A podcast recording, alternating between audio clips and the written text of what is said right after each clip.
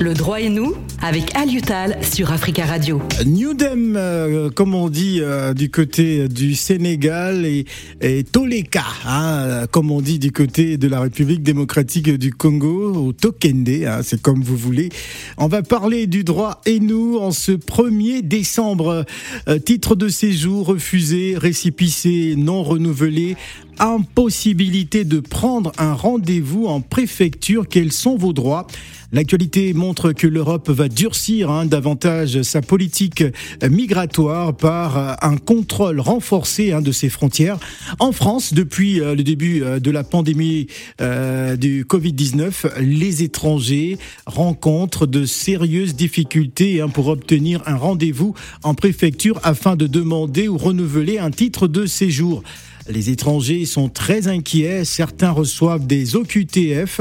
Le QTF, on vous le rappelle, hein, c'est l'obligation de quitter le territoire français et ne dorment plus à cause euh, du risque d'éloignement.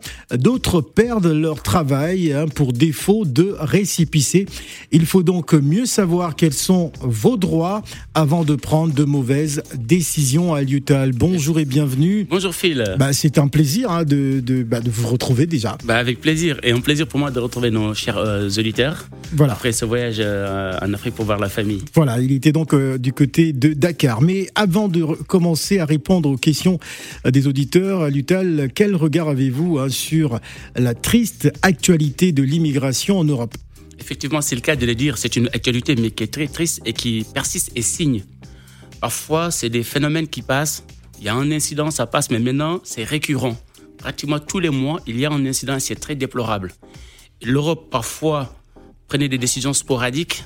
Maintenant, on se rend compte que ces décisions ne suffisent plus. Il faut que les gens assument leurs responsabilités. Mm. Ce qui se passe en Europe, euh, en Biélorussie, avec la Pologne, sous le regard impuissant de l'Union européenne, oui. c'est désolant pour l'espèce humaine, pour l'humanité. Quelles que soient les réalités économiques, les réalités migratoires, les politiques migratoires, je pense que la question de la dignité humaine doit être un critère toujours prépondérant dans la résolution de ces difficultés. D'autre part, ce qu'on a vu récemment aussi au niveau de la Manche, avec mmh. cet accident, des pertes de vies humaines, ce pas des choses qui n'étaient pas prévisibles parce qu'on savait que ces gens-là sont toujours là. Vous vous rappelez bien au temps de Nicolas Sarkozy qui avait dit qu'il allait balayer Calais dans, euh, tout de suite avec une décision brutale. Le problème n'a aucunement été réglé. Mmh. Et cela remonte à longtemps. Nicolas Sarkozy, ça devient maintenant has-been en tant que ministre de l'Intérieur depuis 2006. Mmh. Et donc ça veut dire que c'est un problème qui est ancien, qui n'est pas nouveau. Moi, je pense que le regard que j'ai euh, par rapport à cette difficulté, parce que quand on parle des problèmes d'immigration au niveau personnel, ça préoccupe les gens, mais c'est parce qu'au niveau macro, au niveau macro-politique ou bien macroéconomique, il y a quand même des considérations qu'il faut régler avant que des, solutions puissent exister au niveau individuel. Ainsi, je pense que la première pensée que j'ai, comme beaucoup de personnes, c'est qu'il faut multiplier les voies légales d'immigration. Mmh. S'il n'y a pas de voie légale d'immigration, les voies illégales d'immigration vont augmenter. Ça, c'est vraiment une réalité. Alors, quelle lecture faites-vous justement de, l'actualité de l'immigration à, l'approche de l'élection présidentielle? C'est-à-dire que euh, chaque année, aujourd'hui, euh, c'est un sujet qui, revient. Hein, c'est un sujet qui revient chez, tous les candidats. Quelle lecture faites-vous de cela? Euh, La lecture, c'est que comme d'habitude, l'immigré sera toujours de la chair au canon, mm. à leur canon à eux, de leur politique. Je veux dire, c'est comme un fonds de commerce mm. partisan. Fonds de commerce partisan. C'est moins une réalité, c'est mm. moins du nationalisme pour les gens qui brandissent le plus souvent cette réalité comme un moyen politique, politicien, que plutôt comme une réalité nationale et comme quelqu'un qui est soucieux de préserver les intérêts nationaux. C'est normal que tout État a la possibilité et a l'obligation de préserver ses intérêts, en l'occurrence son territoire. Malheureusement, ce qui parle plus de ce phénomène, au niveau politique, ces politiciens-là sont moins intéressés par l'intérêt des Français à préserver leur territoire que par leur propre intérêt à se manifester, à exister politiquement. Il y a des gens, vous savez, Phil, qui n'existent pas politiquement et qui veulent exister que par rapport à ça, ouais. des questions d'identité, identitaire, des questions de nationalisme. Il y a des gens qui n'ont que ça. À part ça, ils n'existent pas. Est-ce qu'on peut parler de manipulation de l'opinion? Ah oui, carrément, on doit le dire. C'est une manipulation de l'opinion. Il y a une réalité objective, mais cette, cette réalité est un épiphénomène par rapport à l'ampleur que, que prend les, les, les, débats au niveau des télévisions. On parle que de ça. Parfois même, on se dit, attends, est-ce qu'il y a des intellectuels, des journalistes en France? On va, Je parle de certaines chaînes, hein, mm. euh, qu'on ne va pas signer, qu'on va tout le temps à la télé pour ne pas les nommer. Cette réalité, c'est tous les jours, on parle que de ça. Or, hmm. l'intelligence de l'humain, les problématiques qui concernent ces pays dépassent carrément euh, ces réalités de l'immigration. Donc, effectivement, il y a de la manipulation. Pour sortir de ça, avant d'entrer dans notre propos, moi, ce que je pense, c'est qu'il faut à la fois créer des voies légales d'immigration, revoir les incohérences en matière d'asile des conventions de Dublin, ah, ce qui concerne la France pour Calais, il faut revoir les accords du Touquet par rapport à la gestion. Qui doit gérer ces flux qui, sont, qui stagnent là-bas, à Calais, à Dunkerque, qui ne veulent pas demander l'asile ici en France, mais qui veulent faire cela là-bas en Angleterre, parce qu'effectivement, ils ont une communauté qui peuvent les accueillir. Le système est beaucoup plus euh, ouvert au travail, comme ça, si on n'a pas un petit de séjour, il faut revoir cela. Hmm. Et aussi, créer une responsabilité européenne de la gestion des frontières des États membres. Parce que pour l'instant, chaque État européen, contrairement à ce que des gens disent à la télé, j'ai entendu des gens qui disent n'importe quoi sur les réseaux ou bien même sur des télévisions comme BFM TV, il n'appartient pas à l'Europe pour l'instant de gérer les territoires français. Hmm. Le problème français qui se trouve au niveau de Calais, c'est un problème français, franco-français. C'est pas l'Union européenne qui doit le faire. Parce qu'au niveau de l'organisation de l'Union européenne, chaque État membre est responsable de la gestion de ses frontières. Donc il faudra corriger cela pour que la France puisse avoir plus de moyens de gérer c'est réalité. D'autant plus qu'avec le Brexit, la France n'a pas le droit de dire euh, au Royaume-Uni, faites ceci, faites cela, comme ils ont essayé avec les pêcheurs. Exact. cela, ça n'existe pas. C'est juste du bluff politique, du bluff médiatique. Donc voilà mon regard que j'ai de manière globale. Et au pire des cas, installer même des hotspots au niveau de la frontière française pour voir qui a droit de traverser légalement la frontière d'après un droit d'asile qui serait accordé par euh, la Grande-Bretagne. Voilà, on va enchaîner à présent avec euh, la question des, des, des auditeurs, hein, voilà, qui veulent rester certains d'entre eux dans le dans l'anonymat. On va commencer par cette question à Lutal. ma demande de titre de séjour a été rejetée à la préfecture. ma de, la préfecture m'a demandé hein, de quitter la France. comme je ne peux pas partir, j'ai fait un recours avec mon avocat, mais le tribunal a rejeté mon recours. Mon avocat m'a dit que l'OQTF l'OQTF sera automatiquement annulé après 12 mois, mais il me reste encore 6 mois pour que l'OQTF saute. Est-ce que je peux, euh, je peux faire euh, une nouvelle demande de titre de séjour dès maintenant? Il y a beaucoup de choses qui sont intéressantes dans ce que la personne est en train de dire. Surtout, euh, je ne pense pas que c'est son avocat qui lui ait dit ça, mais c'est une compréhension globale de beaucoup de gens qui pensent que l'OQTF dure 12 mois. Au-delà de 12 mois, ça saute. Ça, on le répète tout le temps dans les associations, on le dit aux, gens, il faut qu'on leur apporte ce qui en est. L'OQTF ne saute pas si ce n'est pas annulé. Vous êtes sous le coup d'une OQTF. Hmm. Ce que la loi dit, en revanche, c'est que au bout de 12 mois, cette OQTF ne peut pas être exécutée en tant que telle. Hmm. Cela ne veut pas dire que l'OQTF saute. Donc ça, c'est une fausse réalité. Il faut faire très attention à ce niveau-là. Ce qu'il faut dire aussi à cette personne, parce qu'il y a beaucoup de choses qui ont été relevées, D'abord, parce que l'OQTF ne, ne, saute pas au bout de 12 mois. Retenez-le, ce qui, qui nous écoute, parce que c'est une réalité qui a été tellement diffuse, une information tellement diffuse dans les communautés que les gens y croient. Hmm. Comme la personne est sous le coup d'une OQTF, a priori, la solution, c'est de quitter le territoire. Mais le problème, comme il le dit, je ne peux pas quitter. Et parfois, ça ne veut pas dire je ne peux pas. Peut-être qu'il veut dire je ne veux pas. En général, c'est qu'on ne veut pas quitter. La majeure partie des gens, on peut matériellement demander même l'aide au retour parce qu'il y a des aides pour accompagner les gens à retourner. Mhm. La possibilité matérielle de rentrer, même si on n'a pas d'argent, non seulement vous ne payez pas le billet si vous voulez retourner à Yopogon, si vous n'avez pas, vous avez une OQTF, mais encore, on peut vous donner un peu d'argent. Vous savez, vous rappelez un temps, il y a des gens des pays de l'Est, des pays de l'Est qui ne font pas partie de l'Union européenne, qui venaient ici profiter de l'aide, l'aide au retour. Les gens y venaient, ils s'arrangeaient pour avoir le QTF. On leur donne l'aide au retour, 1500, ils partent. Le lendemain, ils viennent dans une autre ville. Une autre ville. Ils ont le QTF, on leur donne l'aide au retour, ils partent. Ah dans le mois, le monsieur peut encaisser 10 000 euros avec l'aide au retour. Alors que lui, il va aller en Roumanie, il revient. Donc, je veux dire. Juste pour bénéficier euh, de, cet argent. Le on peut pas ne peut pas être un obstacle matériel. Peut-être hum. qu'on ne peut pas pour d'autres réalités, par exemple familiales. Quelqu'un qui a son enfant ici scolarisé, qui a sa femme, qui, malgré sa situation administrative, a la conscience qu'il a une obligation légale, une obligation humaine et morale de participer à l'entretien, à l'éducation de ses enfants et de sa femme, effectivement, on peut dire que je ne peux pas, humainement, je ne peux pas partir. Hmm. En cela, la question devait être pertinente. Quels sont les moyens maintenant du droit pour rester ici légalement Parce que nous, tout ce qu'on sait ici, c'est plutôt les moyens légaux. Parce qu'il y a des moyens, vous savez, à côté, que les gens empruntent. Euh, donc, pour essayer de trouver des solutions. Mais on ne peut leur proposer, nous, en ce qui nous des concerne. personnes qui sont parfois euh, ben, dans le désarroi, dans le, dans le désespoir. Euh, à à Newton, on va, on va prendre la question de, euh, de Madame C'est la vie. hein, Mademoiselle, que- s'il vous plaît. Ah, Mademoiselle C'est la vie. C'est la vie. Excusez-moi. Alors, Bonjour, chers auditeurs, déjà. Bon, Bonjour. Euh, je voulais dire, parce que concernant l'OQTF, je connais quelqu'un euh, très proche qui avait eu justement l'OQTF et après, il a eu ses papiers, donc euh, le- le- un titre de séjour de trois mois. Quand il est parti pour renouveler ce tr- titre de séjour, il a été expulsé. On l'a pris et puis on l'a expulsé malgré le fait qu'il avait un enfant français déjà. Euh, voilà, donc c'est pour dire que euh, raison familiale, je doute que ce soit vraiment un motif. Je crois que quand il décide, euh, c'est décidé. Et voilà. Mais le, techniquement, ce que vous dites est impossible. La personne ne vous a pas dit les vraies informations. On ne peut pas expulser quelqu'un qui est en titre de séjour, ça c'est de un. On ne peut pas expulser quelqu'un à qui on a donné un récépissé, ça c'est de deux. On ne peut pas non plus expulser quelqu'un qu'on a convoqué pour lui donner un récépissé. La France, on Ça s'est pas. passé, mais euh, Non, en fait, il va à la a dit, préfecture. mais je veux dire techniquement, j'étais légalement, présent. mais c'est impossible. Vous pouvez être Il est- présente, mais je veux dire que on ne peut pas dire parce qu'il faut faire attention. Il ne faut pas dire que quelqu'un a un titre de séjour et on l'expulse. C'est pas Il possible. est parti le jour où il allait renouveler ce titre de séjour. Parce qu'on donne déjà un titre de séjour de, de trois mois. Quand il va pour prendre le le titre de séjour, le récépissé, titre je trois mois récépissé, autant pour pas, moi. oui. Oui. Quand il va pour renouveler ce récépissé, donc prendre la carte de un an, on lui dit bon voilà, vous avez eu euh, une intention de territoire il y a trois ans, vous n'avez pas quitté le territoire, alors là on vous euh, on vous expulse voilà. Bien. Il a pris malgré le fait qu'il avait pris un avocat, bon je crois que l'avocat n'était pas assez compétent, Mm. le monsieur a été expulsé.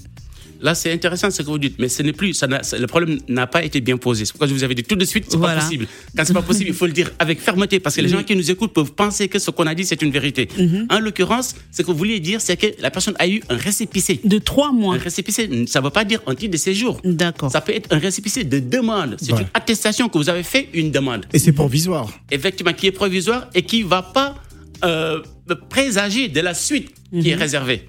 Si, par exemple, là où la question est très intéressante et qui va rejoindre la question de notre auditeur, vous avez déjà une E EQTF. Oui. La personne a dit que, on m'a dit que c'est au bout de 12 mois. Moi, j'ai encore 6 mois. Est-ce que je peux faire une nouvelle demande? Oui. Si la personne fait une nouvelle demande, qu'on lui donne une récép- un récépissé, elle va se retrouver dans la situation de votre euh, collègue. Voilà. Parce que pourquoi? On est toujours sous le coup d'un d'une obligation de quitter le territoire français.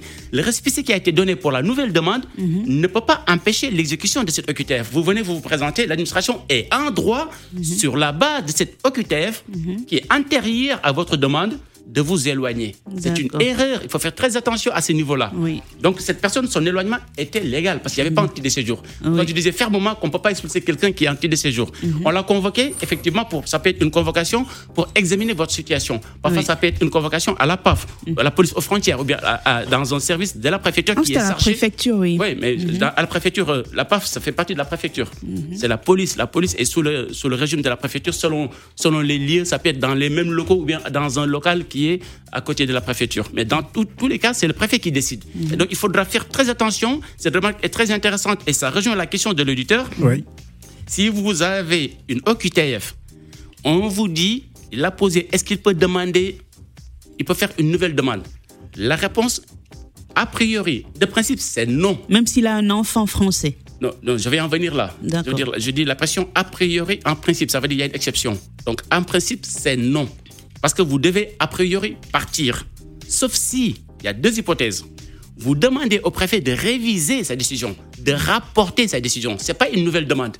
L'autorité administrative a la compétence, à chaque fois qu'un usager la sollicite, de revoir une décision qui est toujours exécutable. Parce que, parce que est exécutable parce qu'il n'y a pas encore 12 mois.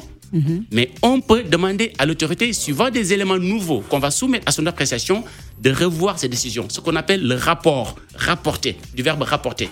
Ça, c'est possible. Donc faites très attention. Si on vous conseille de faire une nouvelle demande alors que vous avez déjà une OQTF, ce qui est arrivé à l'ami de C'est la vie, ça veut dire Madame c'est la mort ou Monsieur c'est la, la mort, peut vous arriver. Parce que là, ce n'est plus la vie, c'est la mort, ça. C'est le danger. Le danger. Est-ce qu'on peut, on peut, on peut faire Oui. intervenir hein Je vais, je vais juste terminer donc ce propos. Après, on donne juste ce propos parce que ça nous permet de- de- d'évacuer la question. Ouais. Et puis comme ça, on donne la parole à, à nos auditeurs. Donc c'est très intéressant cette question qui rejoint carrément ce que l'auditeur a dit. Autre chose, ce qu'on peut faire pendant ce temps-là, c'est que si on répond à un droit fondamental au séjour, Quand on parle tout le temps de réalité familiale, c'est très possible. Si, par exemple, le préfet a des compétences liées, certaines catégories d'étrangers, on ne peut pas les éloigner.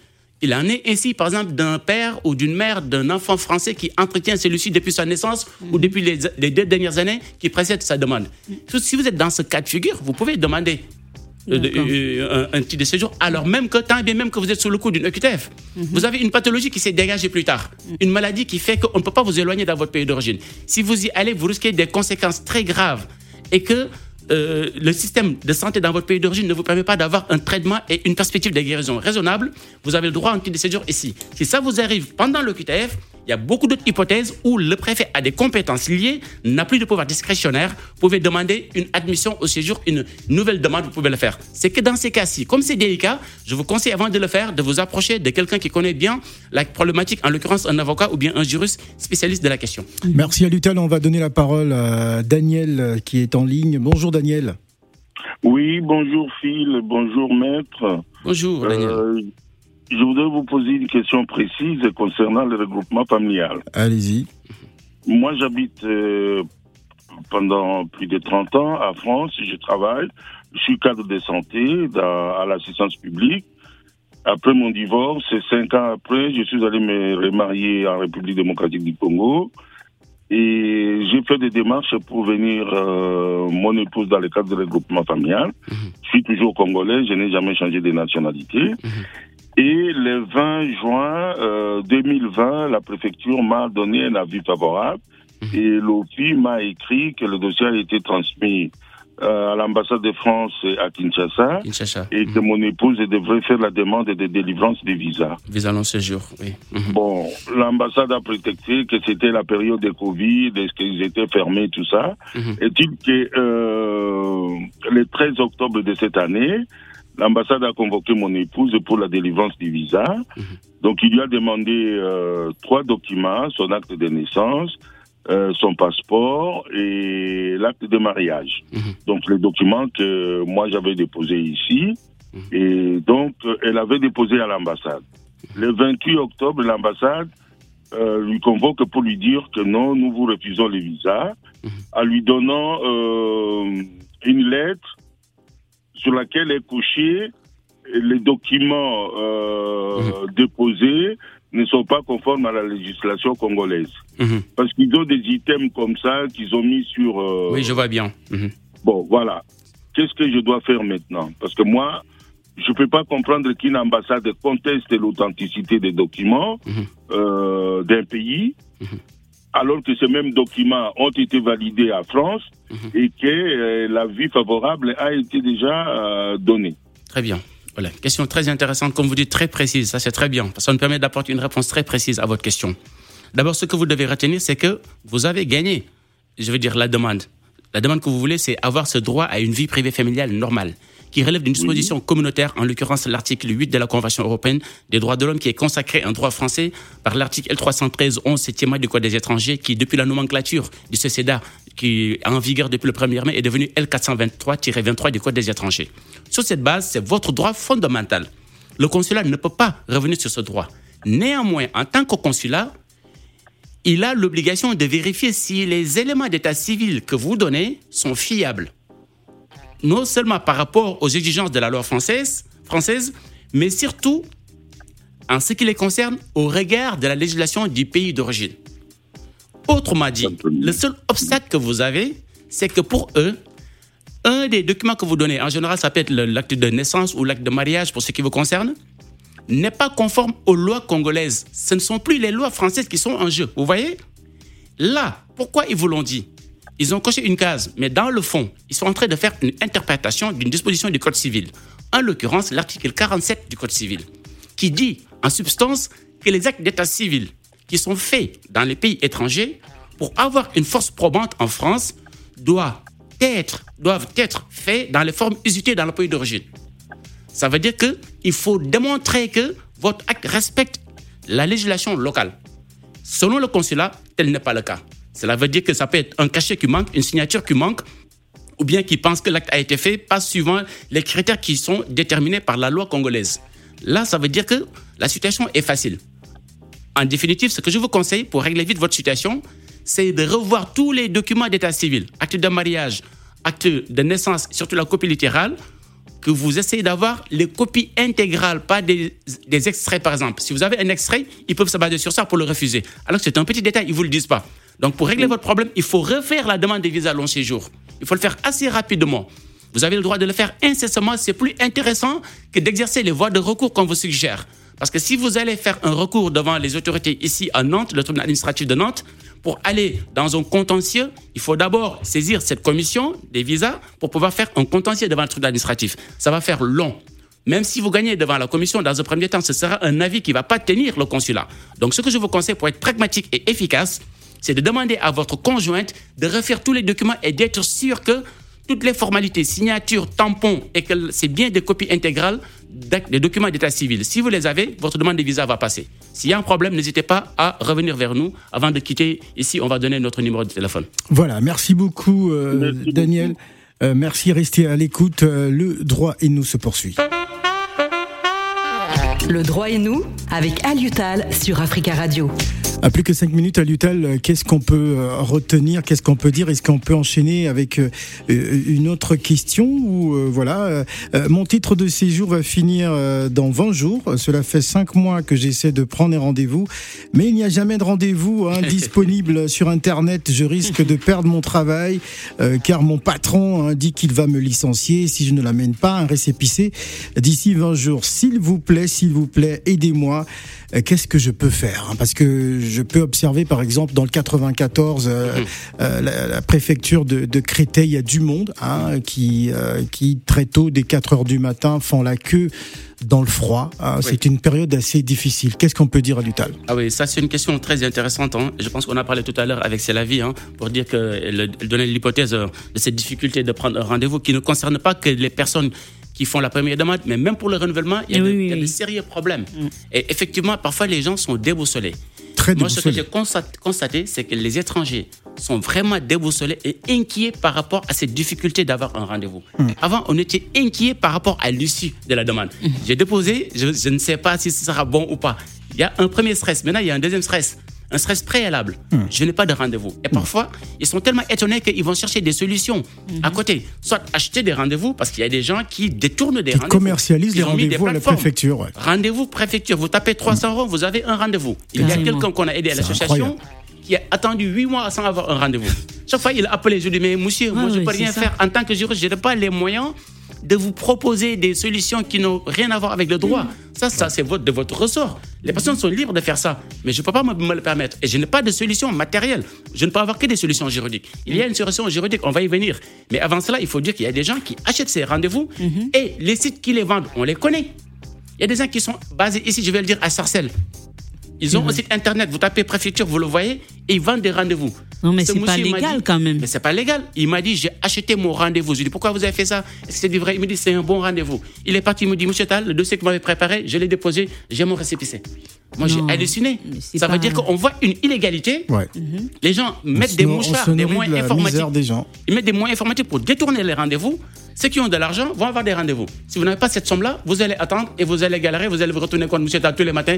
Pouvez-vous me chercher un rendez-vous? Pouvez-vous me chercher un rendez-vous? Je ne peux pas chercher un rendez-vous. Tout ce que je peux, c'est des moyens de droit. Mhm. Et par rapport à ces moyens de droit, on, on va revenir sur ça parce qu'il y a deux, deux champs. D'abord, ceux qui ont droit à un titre de séjour dans le cadre d'un renouvellement mhm. et ceux qui font une première demande qui se reste le plus souvent. Mais dans les deux cas, comme le monsieur qui a posé la question, si on perd son droit à séjour parce qu'on n'a pas de récépissé, on peut être licencié. Parfois, on n'a pas encore perdu ce droit à séjour, on perd ses droits sociaux. La CAF va vous demander d'apporter la preuve que votre droit de séjour est maintenu. Et il y a un cas de figure qu'on va traiter. Vous vous rappelez, on a traité le cas d'une personne qui est dans l'Est de la France et qui avait un problème avec le préfet de Moselle. Et finalement, jusqu'à présent, c'est ce cas de figure. Ses droits sociaux, une mère de famille avec trois enfants, on a tout coupé parce qu'on a donné juste un récépissé. Donc, c'est des questions très délicates sur lesquelles on va revenir la semaine prochaine. Mais entre-temps, je dois vous dire qu'il y a des solutions. Il y a le référé, on l'a traité la dernière fois au mois de septembre. Il y a deux référés que vous pouvez hésiter. Mhm. Si vous ne voulez pas acheter, moi je vous donne un rendez-vous, je vous donne des solutions moi, je juridiques. Ne, je ne, enfin, je, je, je, motive même pas les gens à acheter parce que ce n'est pas normal. Il faut les saouler par téléphone. Je crois le c'est 36 49. Ah, il faut appeler, appeler, appeler. Euh, Comment même si vous Non, mais c'est ce que j'ai fait. Au final, j'ai eu mon rendez-vous. Il ah. faut vraiment, je crois qu'il retrace les numéros. Quand vous appelez plusieurs fois, à un moment donné, ils se disent, ben, tiens, il a appelé plusieurs fois fois, on va décrocher son appel et lui proposer un rendez-vous. c'est ce qui s'est passé mais pour ça, moi. c'est une solution hasardeuse. Ce qu'il faut éviter, c'est pas parce que c'est bon pour c'est la vie que ce sera bon pour c'est la mort. attention. il faut faire très attention parce que les gens disent, moi j'ai fait ça. Vous savez, il y a des, il y a des experts, comme on disait avec ouais. sur Internet. ça, telle préfecture, ils sont gentils, j'ai fait là-bas. Ça, c'est pas une solution ah. fiable. Parce que vous pouvez tomber, par exemple, sur une situation et, où ça vous dépend, ça dépend des préfectures. Hein. Mais les gens galèrent. Si on est dans le 14e arrondissement et, ceux qui sont dans le 93, c'est ah oui. Compliqué. Les numéros, ces numéros, c'est pour le renouvellement, il faut le dire. C'est pas pour les premières demandes. Il y a beaucoup de gens qui font beaucoup de dégâts qui vont aller là-bas. Après, ils ont un rendez-vous pour un renouvellement. Le jour J, on leur dit, mais non, monsieur, vous n'avez pas de droit à séjour. Donc, il y a des plateformes dans chaque préfecture. Il faut regarder qu'après la fin de l'état d'urgence sanitaire, il y a de nouvelles mesures. Il faut vérifier à temps réel quelle est la solution pour demander rendez-vous selon la préfecture. Il y a des préfectures qui vont vous demander de tout envoyer. Dans le 95, ils vous demandent d'envoyer un email pour dire quel est l'objet de votre demande et ils vous donnent un rendez-vous. Mmh. Dans le 78, c'est plus soft encore. Donc il y a des évolutions qu'il faut regarder quand même. Il faut dire qu'il y a des évolutions par rapport à ça. S'il y a un blocage, il y a un référé à faire. On n'aura pas le temps de développer. Cela, on va y revenir la semaine prochaine. Soit un référé suspension, soit un référé liberté. Ça, c'est les moyens légaux pour forcer l'administration à vous donner un rendez-vous dans le cadre du droit. Voilà, merci beaucoup euh, Aliutal et, merci, Phil. et à la semaine prochaine. La semaine prochaine. Le droit et nous avec Aliutal sur Africa Radio.